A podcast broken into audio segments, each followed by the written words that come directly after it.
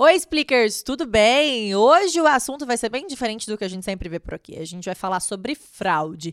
E existe muita fraude no mercado financeiro? Sim. Bom, antes a gente falar alguns exemplos sobre isso e antes de eu até apresentar os meus convidados de hoje, quero falar para vocês o que aconteceu comigo.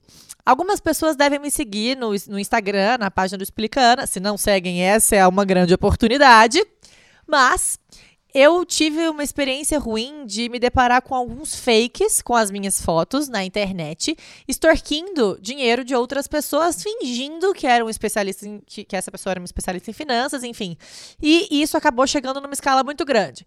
Até agora eu já identifiquei mais ou menos uns 12 a 14 perfis que usam minhas fotos no Facebook ou no Instagram, que falam com pessoas que se passam por pessoas internacionalmente, falam inglês, buscam informações nos Estados Unidos, em qualquer lugar, se julgando um especialista em Forex, que é Foreign Exchange, ou seja, uma troca internacional aí.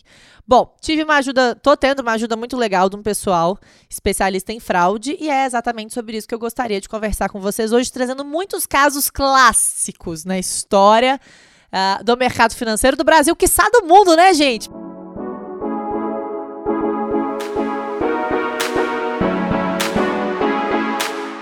Bom, vamos se apresentar aqui. É, eu sou o Victor, sou cientista de dados aqui no mercado financeiro. Estou na XP há mais ou menos um ano e meio. Estou é, no campo de data science há mais ou menos uns quatro anos, utilizando inteligência artificial, machine learning para encontrar padrões, encontrar problemas, né? E na XP, o meu papel hoje é exatamente esse: é utilizar a inteligência artificial para que a gente consiga aplicar isso na detecção de fraude. Bom, oi, Ana, tudo bem? Meu nome é Gustavo, eu sou gerente de prevenção à fraude e analytics também, trabalho junto com o Vitor. É, e tenho essa missão também da gente monitorar é, os clientes e, e poder proteger aí o que está acontecendo no mercado versus o que, que a gente pode prever aqui que pode ser uma fraude ou não. Boa, vamos já começar com alguns exemplos. Quem quer contar um case extremo, assim, que chega a beirar o, o, o cúmulo da, da, da, barbárie no mercado financeiro? Alguém quer falar alguma coisa? O que, que já aconteceu? É, eu tenho, eu tenho alguns cases legais por experiência, né, que eu já, eu já trabalhei uh, na autorregulação do mercado. Hoje eu trabalho aqui na, na, na, XP, né? Mas quando eu trabalhava lá, existiam alguns casos que são públicos e, pô, são bem interessantes de dar uma olhada. Então, é, tem um caso famoso aqui na, que o pessoal fala na Faria Lima, né? Que é o famoso vovó trader. Esse caso ele foi muito engraçado porque, basicamente, a, o mercado todo começou a olhar de uma forma estranha alguns movimentos no book no qual a, uma vovó de 95 anos, né, como diz a reportagem, começou a fazer mais day trade que, um, que os próprios profissionais de day trade da Faria Lima. E ninguém estava entendendo como é que ela acertava tanto e ganhava tanto dinheiro. Né? 95 anos, é. assim, a experiência. E o volume gigantesco. E, e, e isso foi, isso foi para investigação, consequentemente a, a, CVM atuou no caso. E o engraçado foi que, qual que era, como é que era o circuito, né? É, o neto dela trabalhava uh, fora do Brasil, né? E ele tinha algumas informações privilegiadas. Então, quando ele sabia de alguma coisa, em vez de ele operar na conta dele, ele entrava na conta da vovó dele e fazia as operações. É, e isso foi acontecendo recorrentemente e a gente começou a descobrir isso, né? Antes de, de publicar, isso foi através de dados. Então, basicamente, é como é que uma vovó de 95 anos começa a operar lá opções, começa a exercer opções, é, começa a, Basicamente, a gente liga, tenta falar com ela, ela não consegue nem falar o que está fazendo direito, né? Então a gente começa a ter umas percepções de falar, poxa, tem alguma coisa errada no contexto da vovó trader. E, e na investigação toda a gente descobriu que de fato era uma pessoa que, vamos dizer assim, ocultava o beneficiário final, que era o, o neto dela que estava lá na, na, acho que Nova York ou Estados Unidos, não sei onde ele estava direito, mas que ele entrava na conta dela para justamente fazer as operações quando ele tinha uma informação que a gente chama de quente, né? De, pô, isso aqui é, é, eu posso usar. E é um tipo de fraude, né? O, o, que a gente chama de operação fraudulenta, tá na lei, tá, ali tá na, na ICVM 8, né? É, que fala justamente sobre operações fraudulentas que não pode acontecer no mercado. Excelente, eu acho até que traz uma outra pauta à tona, né? A gente que trabalha no mercado financeiro acaba tendo muita informação privilegiada o tempo todo e é muito claro que as pessoas que estão, né, é, diretamente relacionadas a nós, meus pais, meus irmãos, cônjuge ou filhos, no caso não tenho ainda, eles não poderiam tradear informações tendo um benefício em cima de informações que eu tenho acesso, não é isso? Exato. Exatamente. É, o que a gente chama então de pessoas vinculadas, né? Então, é, por exemplo, a minha mãe, no caso, ou a minha irmã, ou as pessoas de, de primeiro grau, né, que a gente chama, a gente está chamando de pessoa vinculada e, consequentemente, existe uma atenção maior, tanto da XP é, ou de outros participantes do mercado, é, olhando isso, né, para tomar cuidado com isso, quanto de, de situações em que ocorra algum evento em que a gente olha e fala, poxa, essa pessoa é vinculada e teve um movimento atípico, né? É, um aspecto interessante disso que o Gustavo está falando, só para complementar, é que os dados eles são muito importantes nesse processo de de detecção, né, investigação de fraude, porque assim a gente está falando de informação privilegiada e talvez as pessoas quando pensam em praticar isso ou quando elas praticam, elas têm um pensamento na cabeça que assim, ah, não vou ser pego, porque ninguém vai me denunciar, é, então não tem chance de nada dar errado. Só que assim, existem os dados, a gente tem dados do que está acontecendo na bolsa, a gente tem dados de movimentação pô, é, de redes sociais, da internet, a gente sabe o que as pessoas estão falando. Então, assim, mais cedo ou mais tarde, esses dados eles vão chegar até nós e a gente tem a capacidade de analisar esses dados, né? Então, é, um aspecto muito interessante disso é que os dados eles estão aí. Né? A análise de dados da inteligência artificial ela vem justamente nesse sentido. Né? Então, é, se, se essas pessoas elas acham, ah, não vou ser denunciado, posso usar informações privilegiadas, é, não, não é assim. Né? Os dados eles estão aí justamente para mostrar é, padrões, ações erradas que acontecem e a gente consegue analisar isso, né? Isso que eu ia perguntar até, porque assim, esse case da vovó trader, ele até fica curioso mesmo, assim, e até entre aspas, fácil de ser detectado, porque é impossível uma senhora de 95 anos que não entende nada sobre mercado conseguir manipular tanto informações. Assim, eu posso dizer que esse caso foi mais fácil de ser detectado do que outros. Por exemplo, como vocês conseguem identificar hoje casos que ficam mais subliminares em relação às fraudes? Vocês têm algum exemplo desse também, desse tipo? Perfeito, pergunta boa, hein? Vamos lá. É, eu acho que existem tem, tem algumas coisas engraçadas, né? Por exemplo, é, o fato do 95 anos é engraçado porque gente, eu já identifiquei casos de pessoas idosas com 80 anos que a gente achou, olha, isso aqui é um problema. Né? Então a pessoa estava fazendo uma operação a termo. Né? Então, basicamente é uma a pessoa assume o compromisso de comprar uma ação daqui a 30 dias, está né? Fazendo uma operação a termo. E o engraçado é que quando a gente falou, pô, não é possível um velhinho de 85 anos que está fazendo uma operação dessa, é uma operação complexa. E quando a gente foi olhar as gravações, era de fato o velhinho ligando na mesa e falando: terma aí, filho, pode termar que eu vou fazer um termo de Petrobras XYZ. É, então, o que, que, é importante? Né? É um conjunto de fatores e não só a idade que classifica um evento, um evento que a gente vai investigar. Então, é, o que, que, é, o que, que para a gente é importante hoje, como a inteligência artificial ajuda a gente hoje? É justamente não ter esse viés do fato de ser, ah, é um idoso ou não, é, mora em tal lugar ou não, não é isso. A gente tem um histórico interessante, é, eu particularmente já vi, inclusive, clientes é, institucionais nos quais é, as operações foram realizadas e classificadas como fraudulentas também. Né? E de fato havia um, algo estranho. Por exemplo, uh, tem uma, uma, uma, situação no mercado que chama Money Pass. Money Pass, basicamente, é quando você compra e vende da mesma pessoa, né? Na qual você sempre perde dessa pessoa. Então, eu vendo para você pra, por 10 reais e eu compro de você, Ana, por 12 reais. Então, eu sempre perco para você. Isso acontece no mercado. E a gente tem como identificar isso se a gente analisar pô, qual que é a probabilidade de eu sempre comprar e vender para Ana num book de Petrobras. Todo mundo vai olhar e falar, cara, é impossível, tem um monte de gente no book de Petrobras. Então, é, a gente sempre procura analisar todas as situações, de fato, que não, nada passa por baixo do radar. Né? Então, a gente tem cases, por exemplo, um cliente grande precisava rebalancear o fundo. E ele tinha um outro fundo, consequentemente. Fala, cara, eu não tenho como rebalancear isso, como é que eu vou fazer? Né? Minha, minha taxa de performance está ruim, pô, o que, que eu tenho que fazer? Ah, ele vai lá e faz uma situação. Ele, ele cria uma situação na qual ele consegue comprar e vender para outro fundo, no qual ele ganha XYZ de valor. É, a gente hoje tem como olhar isso, o mercado olha isso, né? na qual a gente consegue olhar e falar, cara, isso aqui é uma situação atípica. Ou seja, você transferiu um valor, né? você não fez uma operação legítima no mercado na qual você de fato queria comprar o ativo. Você queria perder para determinada pessoa, você queria ganhar para determinada pessoa em determinada situação. Então você identifica uma operação que você fala, cara, isso aqui a gente vai apontar como errado. E a gente está preparado para isso hoje também. E hoje é uma coisa que já existe no mercado como um todo. Eu posso falar que essa, esse monitoramento de fraude, ele acontece nas principais instituições financeiras. Tá todo mundo é, sendo monitorado? O pessoal ainda pode encontrar algumas brechas? Como é que funciona? Acho que de forma geral, sim. Né? O monitoramento de fraude ele existe sim nas principais instituições, principais empresas.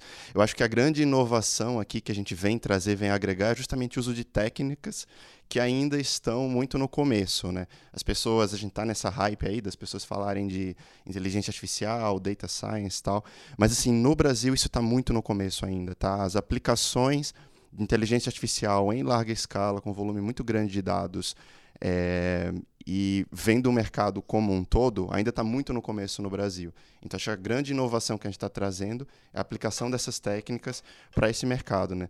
Uma coisa interessante que você tinha perguntado, como que essa análise é feita e se de alguma forma o caso da Volvo Trader, por exemplo, o fato de ter sido um caso tão esdrúxulo, de certa forma, ajudou.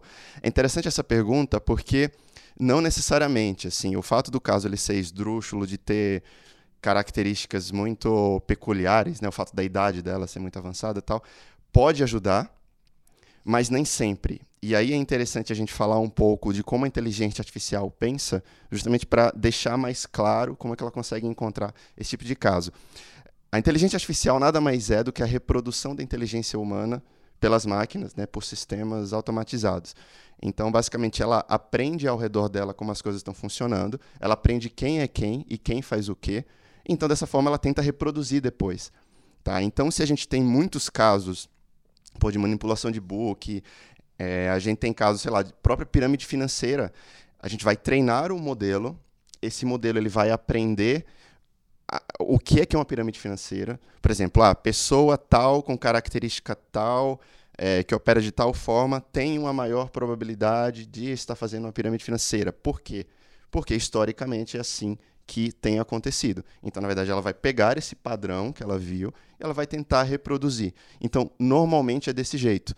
Por isso que o caso da Vovó Trader, por exemplo, se a gente tivesse feito uma análise clássica, né, para ver é, se normalmente vovós estão fazendo esse tipo de operação, tal, não sei, talvez pudesse ter passado despercebido. Né? Tanto que essa análise ela foi uma análise muito peculiar, ela foi uma análise que procurou é, casos extravagantes, mas normalmente os modelos de, de machine learning, de data science não, não são assim. Eles tentam aprender com os padrões e simplesmente reproduzir depois. Entendeu? Excelente. Pirâmide. Eu acho que é um assunto tão comentado, né? Porque as pessoas tendem a mal interpretar uma oferta interessante para elas terem um ganho legal com pirâmides. Vamos falar um pouquinho sobre isso. O que é, afinal, uma pirâmide e como as pessoas podem evitar isso? Tá. É, eu acho que tem algumas maneiras de se evitar isso. Né? Eu, é, acho que a principal que eu mais vejo, às vezes, é uma promessa de rentabilidade é, totalmente fora do mercado. Então, é, a forma agressiva com que a qual o, o, o quem está te oferecendo isso te promete alguma coisa. Né? Às vezes tem alguns termos que a gente procura identificar nesses tipos de situações de pirâmide, que é bônus por permanência, é, é, rentabilidade garantida. É, existem algumas palavras-chave que a gente sempre identifica nessas situações. Mas eu acho que o mais engraçado disso, do ponto de vista de, de situações que a gente já viu, é como eles são agressivos com relação à taxa de rentabilidade. Né? Acho que outro ponto importante é analisar é, a forma do contrato, se você tem penalidade por saída, se você sair você vai perder XYZ, né? a forma como se explica o investimento, como que ele está aplicando, como é que ele está investindo. É, é, é, bem obscuro a forma como, que você, como você ganha isso. Né? Então acho que é importante ficar atento a esses tipos de situações. E aí, Ana, para o pessoal que está em casa, que tem interesse em aprender mais e saber dessas técnicas, existe uma técnica dentro do mundo de, de machine learning chamada text mining, que ela justamente ela a gente usa ela para encontrar padrões no texto, encontrar coisas esquisitas, vamos dizer, que talvez as pessoas estão dizendo e representam uma probabilidade de algo errado estar acontecendo. E nesse sentido é uma técnica muito interessante, porque a gente consegue vasculhar a web, a gente consegue procurar por palavras, expressões específicas, ou mesmo criar algoritmos que vão procurar em lugares né, uh, trechos de texto que têm uma maior propensão de estarem dizendo coisas erradas. E assim a gente consegue encontrar esse tipo de coisa. Então, como o Gustavo estava falando, existem características muito peculiares né, desse tipo de operação, desse tipo de investimento, entre aspas, né, pirâmide. É, que são justamente essas promessas, promessas mirabolantes, e aí tem outras cláusulas, né? Você não pode sair, você tem que ficar preso. E aí, se você ficar tanto tempo, você recebe um bônus. Cara, se a gente encontra essas expressões a chance daquilo de fato ser uma pirâmide é muito alta. 99,99999%. Exatamente. Interessante. Essa técnica de text mining para mim é novidade. Vocês conseguem rastrear fraudes através de frases escritas, tipo uma troca de e-mail? Exato. Só que assim, de novo, retornando lá para aquele ponto que eu estava falando de como a inteligência artificial pensa, né? A gente pega vários textos que as pessoas já falaram, pega várias frases, vários e-mails que a gente já viu, e a gente fala para o modelo, ó, essa frase aqui foi fraude, essa frase aqui, essa frase aqui não foi fraude. E aí o modelo ele vai aprender, ele vai falar, ah, beleza, então tal combinação de palavras me leva a crer que existe uma fraude aqui. E aí depois que eu faço, tipo, milhares de e-mails, milhares de frases, aí o modelo ele já aprendeu mais ou menos como as pessoas falam. E aí, com isso, depois a gente vai colocar, vai dar um play nele, né? Vai automatizar o nosso robozinho, ele vai ficar lá vasculhando e vai ver, putz, encontrei aquela palavra que lá atrás me ensinaram que era uma alta chance de ser pirâmide. Aí ele vai lá e classifica. Então, dessa forma, ele traz para a gente coisas que têm uma probabilidade muito alta de ter erro, de ser fraude, entendeu? Caramba, interessante. Eu não sabia que também a, a, troca de informações pode ser legal. Mas essas, essas plataformas de conversa, tipo WhatsApp, Telegram, também é rastreável? Uh, as plataformas abertas a gente consegue rastrear, mas, por exemplo, o WhatsApp ele tem aquela criptografia end-to-end -end, que chama, né? Então a mensagem, quando ela sai do recipiente, ela, ela sai da pessoa que envia e chega no recipiente sem ser interceptada. Então a gente não consegue ver isso. Mas em plataformas abertas, então, por exemplo, ah, se você manda um tweet, você fala alguma coisa lá, você tem um blog, você fala alguma coisa em algum fórum de mercado financeiro que é aberto para todo mundo. Aí sim a gente consegue rastrear. Então depende da plataforma, né? Entendi, então vocês estão de olho no que eu tô falando, hein? Olha, preciso tomar cuidado. Aí tem uma outra técnica legal, aproveitar o gancho para né, fazer propaganda das nossas técnicas aqui. Tem uma técnica chamada speech to text, em que a gente pega o áudio, né, pega a gravação de voz ou pega a ligação que a pessoa fez e eu transformo aquilo em texto. Se eu tenho aquilo em texto, você concorda comigo que a análise fica muito mais fácil. Uhum. Então, uma vez que eu tenho aquilo em texto, eu posso fazer aquilo que eu falei antes, uhum. que é o text mining. Então, eu vou analisar o texto, ver os padrões naquilo. Eu vou dizer, putz, essa pessoa ligou tal hora, tal data, e aquilo que ele falou na ligação é uma oferta de pirâmide. E a gente vai lá, marca o xizinho e aí vamos investigar. Então, mais ou menos, esse é, o, é o, né, a nossa linha de, de processo. Agora eu fiquei curiosa aqui, que eu tô assistindo muitos seriados de investigação, e eu quero saber como é que funciona na prática quando vocês identificam algum caso de fraude. É tipo, o FBI bateu na porta.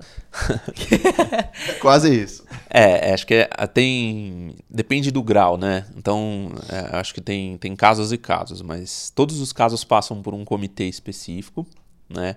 É, ele é avaliado, então às vezes é, vamos, vamos um exemplo, né? Ah, um determinado cliente de um determinado participante falou que uma pessoa entrou em contato com ele.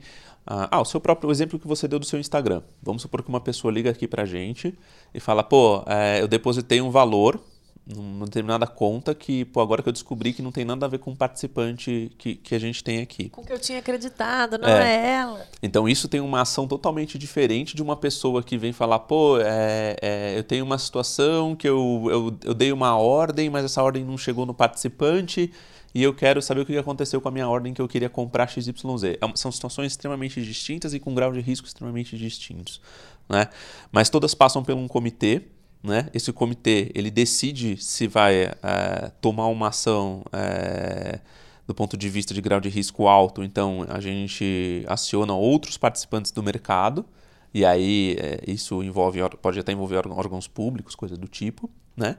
Ou se a gente vai trazer isso internamente, às vezes é um processo operacional que a gente precisa corrigir né, para dar continuidade no processo. Então, existem as duas esferas aí que a gente procura orientar nesse comitê. Mas, Ana, na prática, é, o, tem casos em que o próprio participante toma a ação inicial bloqueando o cliente e até encerrando o relacionamento, e em outros casos, a gente pode até ser encaminhado para a CVM para ter uma atuação específica do próprio regulador com o cliente final. E aí, eventualmente, se o caso for gravíssimo, isso vai parar na Receita Federal e aí cabe a, a, a Receita tomar uma ação Exato. sobre isso. Né? Exato. Caramba, então pode chegar na Receita Federal? Pode, pode.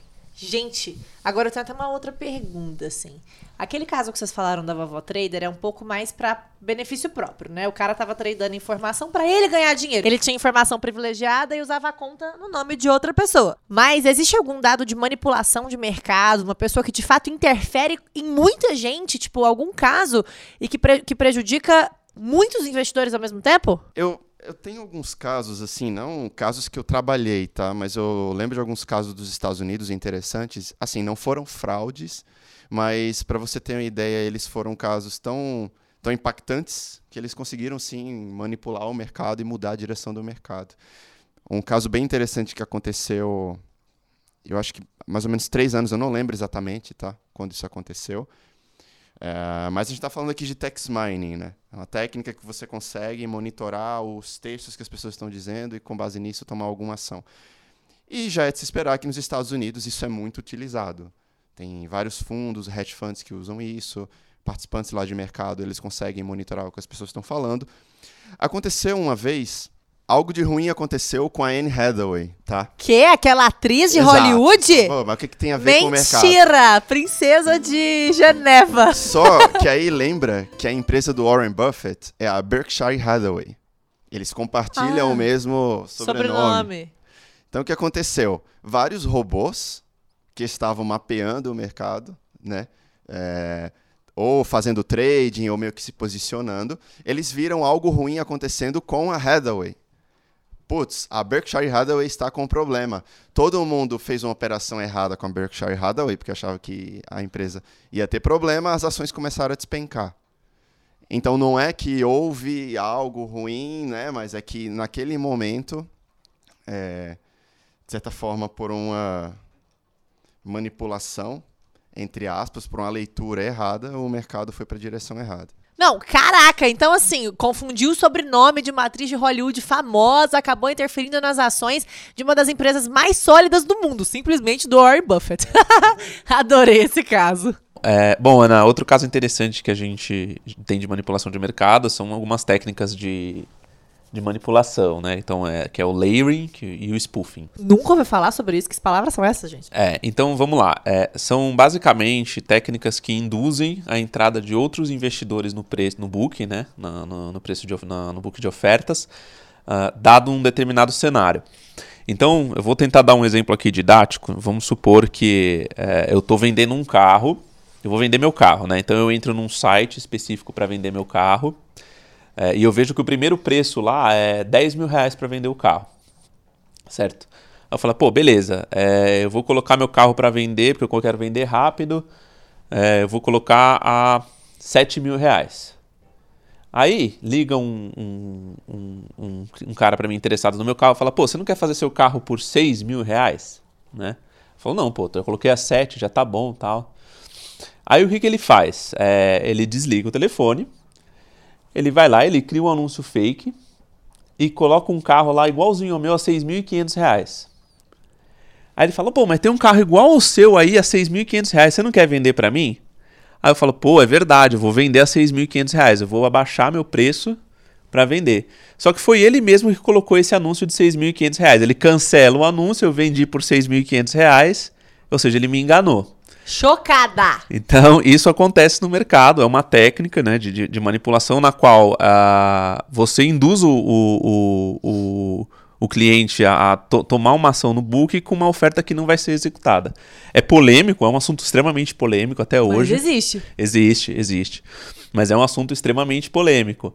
É, tem casos, tem casos que é, já julgados pela CVM é, que estão rolando ainda aqui na, na, na, Faria Lima, mas é bem interessante, é bem discutido isso, porque ah, isso, as pessoas começam a voltar lá para a época do pregão de Viva Voz, né? Pô, mas isso no Viva Voz podia acontecer, eu podia falar que ia comprar tanto e não ia comprar. E aí, na hora que eletronificou, o pessoal começou a falar, pô, mas eu fazia isso antes.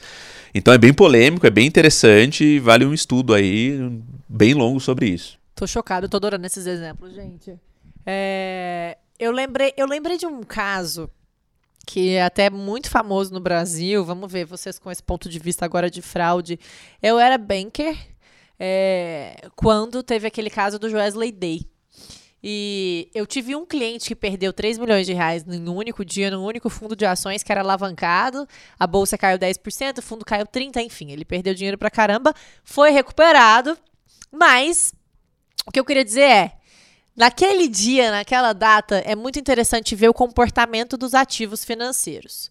A grande maioria dos investimentos com exposição em bolsa e dólar despencaram, exceto um fundo que a gente acredita que tem informação privilegiada. Então você vê o tanto que é engraçado, é, como todas as pessoas que não tinham acesso àquela informação caíram, porque estava todo mundo realmente trabalhando de forma transparente, exceto um fundo salvaguarda alguns outros players de mercado que tiveram um disparo muito grande. Ou seja, pessoas que sabiam que aquilo ia acontecer, que tiveram um comportamento contrário tiveram, venderam, as, venderam bolsa anteriormente para ter um ganho em cima disso e compraram dólar, ou seja, ganharam duas vezes.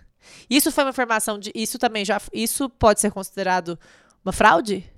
É, bom, sim, eu classifico, a gente classifica como uma, um insider trading, esse, o caso do Wesley Day, é, até pela própria CVM regulador também classificou. Mas o interessante é que foi quase um, algo sistêmico, né? Porque quem operou é, futuro de índice podia ter informação privilegiada, futuro de dólar, até o próprio Ibovespa também, na, na, na época, poderia operar. Então, assim, em, todos os, em todas as situações possíveis, é, você conseguiria ganhar dinheiro, tamanho foi o impacto da informação, né?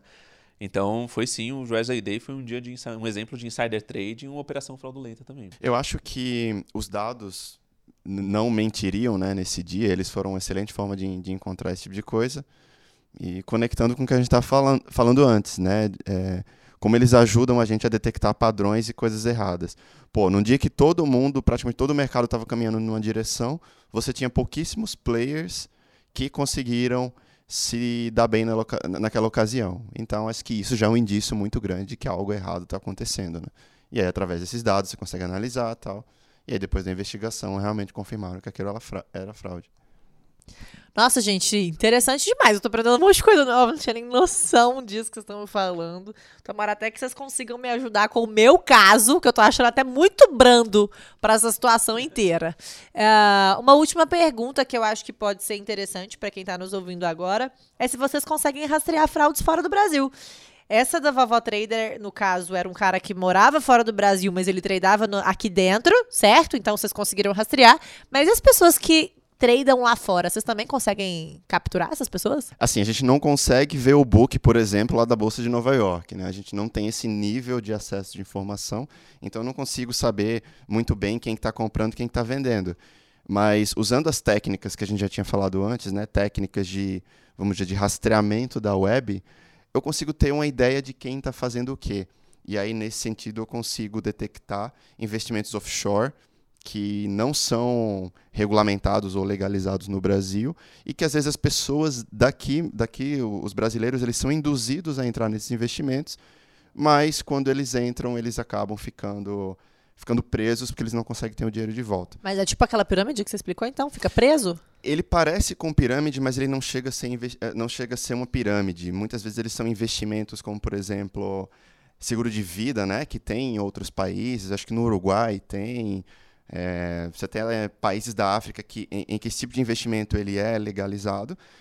E essas empresas elas vêm para o Brasil, fazem promessas de rendimento para a pessoa, falam, ah, você vai enviar periodicamente tal quantidade de dinheiro para esse país para ter esse rendimento. Tudo bem, naquele país é um produto legalizado, mas no Brasil a CVM não reconhece, é um produto que ele não é, não é estruturado.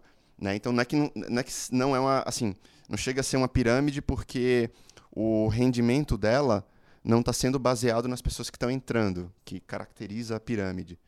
Mas ainda assim é um investimento, no mínimo, suspeito e irregular. Né?